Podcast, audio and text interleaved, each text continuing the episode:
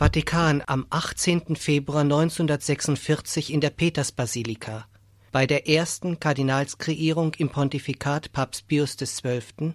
breitete sich Unruhe unter den anwesenden Gläubigen aus, als unter den 30 neuen Kardinälen ein deutscher Bischof gesichtet wurde. Vescovo di Münster, Conte di Galen, Bischof von Münster, Graf von Galen, so ging es durch die Reihen. Die Welle der Begeisterung schlug dann in tosenden Applaus aus, als dieser fast zwei Meter große Clemens August von Galen zum Empfang des Kardinalspirets vor Papst Pius XII. trat. Am gleichen Ort steigt wieder Applaus aus, als dieser Kardinal von Galen am 9. Oktober 2005 selig gesprochen wird. Clemens August von Galen wurde als elftes von dreizehn Kindern am 16. März 1878 als Sohn des Grafen und Reichstagsabgeordneten Ferdinand von Galen auf Burg Dinklake im oldenburgischen Münsterland geboren die von Galens sind ein altes westfälisches Adelsgeschlecht und waren traditionell die Erbkämmerer der Fürstbischöfe von Münster gewesen. Ein Ausspruch des Seligen bringt die Grundhaltung seiner Familie schön zum Ausdruck. Wir von Galen sind nicht schön, nicht intelligent, aber bis auf die Knochen katholisch. Der tägliche Messbesuch und das gemeinsame Abendgebet waren obligatorisch und ganz selbstverständlich für alle Hausbewohner. Nachmittags betete die Familie den Rosenkranz nach dem Spaziergang und der Samstag war der Beichttag. Die religiöse Erziehung seiner Mutter Elisabeth war so grundlegend, so dass nach den Worten Clemens er bis zum Theologiestudium an der Universität kaum noch mehr Wissen und Verständnis der Glaubenswahrheiten gewonnen habe. Nur mittelmäßig begabt quälte der selige Clemens August sich durch das Theologiestudium im österreichischen Innsbruck, bis er am 28. Mai 1904 im Dom zu Münster das Sakrament der Priesterweihe empfangen durfte. Bis zum Tod seines Onkels, dem Weihbischof von Münster, Maximilian Gerion von Galen wurde er zwei Jahre zu dessen Kaplan bestellt. 1906 schickte ihn sein Bischof Hermann Dingelstadt in die Reichshauptstadt Berlin. Dort betreuen immer Priester der Diözese Münster die St. Matthias Pfarrei und dessen Pfarrer war der Selige von 1919 bis 1929. Als Großstadtseelsorger wurde er mit den vielschichtigen Problemen der Menschen konfrontiert. Soziale Missstände, Arbeitslosigkeit, Entwurzelung sowie politische Radikalisierung der Massen durch Kommunisten und Nationalsozialisten prägten die junge Weimarer Republik ganz besonders in Berlin. Im Februar 1929 wechselte Clemens August von Galen als Pfarrer an die Markkirche St. Lamberti in Münster. Die Zeit als Pfarrer von St. Lamberti sollte nicht lange währen. Nach der sogenannten Machtergreifung Hitlers am 30. Januar 1933 steuerte dieser Deutschland zielstrebig in die Diktatur mit deren nationalsozialistische Terrorsystem und Ideologie. Im gleichen Jahr, nachdem zwei Kandidaten bei der Bischofswahl in seiner Heimatdiözese abgelehnt hatten, wurde Clemens August von Galen als wortwörtlich zu verstehende dritte Wahl der neue Bischof von Münster.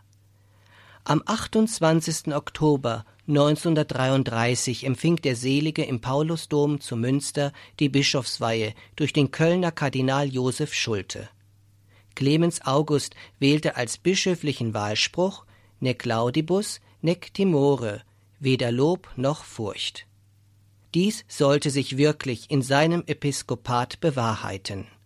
Der Kampf gegen die Kirche und den katholischen Glauben steigerte sich immer massiver und aggressiver. 1937 veröffentlichte Papst Pius XI. in deutscher Sprache die Enzyklika mit brennender Sorge, um den Nationalsozialismus und deren Terror zu brandmarken. Der spätere Papst Pius XII., General Eugenio Pacelli, der damals der päpstliche Staatssekretär war, revidierte die Endfassung der Enzyklika. Obwohl Kardinal Pacelli als früherer deutscher Nuntius reiche Erfahrung gemacht hatte, holte er zur Beratung fünf deutsche Bischöfe nach Rom, unter anderem Clemens August von Galen. Die berühmteste Predigt hielt Clemens August von Galen am 3. August 1941 und prangerte darin die nationalsozialistischen Euthanasieverbrechen an. Seine Worte zeigen die bleibende Aktualität, wenn es heute um Abtreibung, Embryonenforschung oder die Euthanasie geht, bei der man Unheilbare, Alte und Behinderte angeblich durch den Tod erlösen will. Der selige Clemens August von Galen hatte eigentlich kein besonders großes Predigtalent gehabt, doch das Entscheidende war, wo andere schwiegen, redete er. Unter Lebensgefahr und zum Teil mit der Hand abgeschrieben fanden die Predigten bis an die Front millionenfache Verbreitung. Damit zeigte sich, es gibt nicht nur das Nazi-Deutschland, sondern noch ein anderes Deutschland. Spätestens seit diesem Zeitpunkt galt der selige Bischof als Löwe von Münster, bei den Nazis hingegen als heimtückischer Staatsfeind und Landesverräter. Er starb 68-jährig an den Folgen eines Blinddarmdurchbruchs am 22. März 1946 mit den Worten O du lieber Heiland.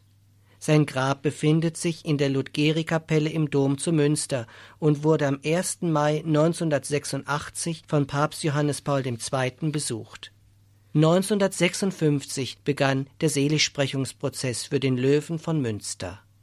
Als kirchlich anerkanntes Wunder wurde die Heilung eines 14-jährigen Jugendlichen von der indonesischen Insel Westtimor aus dem Jahr 1995 anerkannt, der wegen eines Blinddarmdurchbruchs im Sterben lag. Papst Benedikt XVI. nannte unseren Bekennerbischof ein Vorbild christlichen Mutes beim Angelus am 9.10.2005, dem Tag der Seligsprechung, und führte weiter aus. Genau dies ist die aktuelle Botschaft des Seligen von Galen.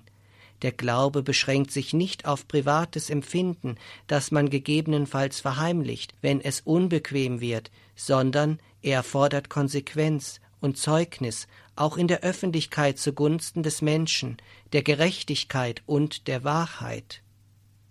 Mit der kleinen Gebetsanrufung Benedikt XVI. am Tage der Seligsprechung des Löwen von Münsters beten auch wir heute an dessen liturgischen Gedenktag Seliger Kardinal Graf von Galen, bitte gerade in dieser Stunde für uns, für die Kirche in Deutschland und in der ganzen Welt. Amen.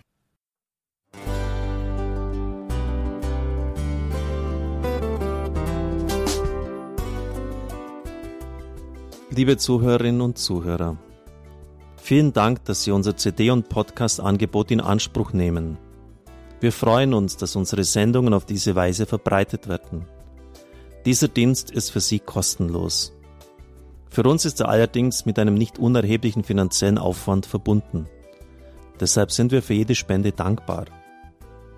Alle Bankverbindungen unserer Spendenkontos können Sie über unsere Homepage horeb.org unter dem Menüpunkt Spenden einsehen. Dort besteht auch die Möglichkeit, online zu spenden natürlich nach den neuesten Sicherheitsstandards. Sie können diese Informationen auch bei unserem Hörerservice unter der Telefonnummer 08328 921 110 erfragen. Ich wiederhole die Rufnummer 08328 921 110. Vergelt's Gott für Ihre Unterstützung. Ihr Pfarrer Kocher.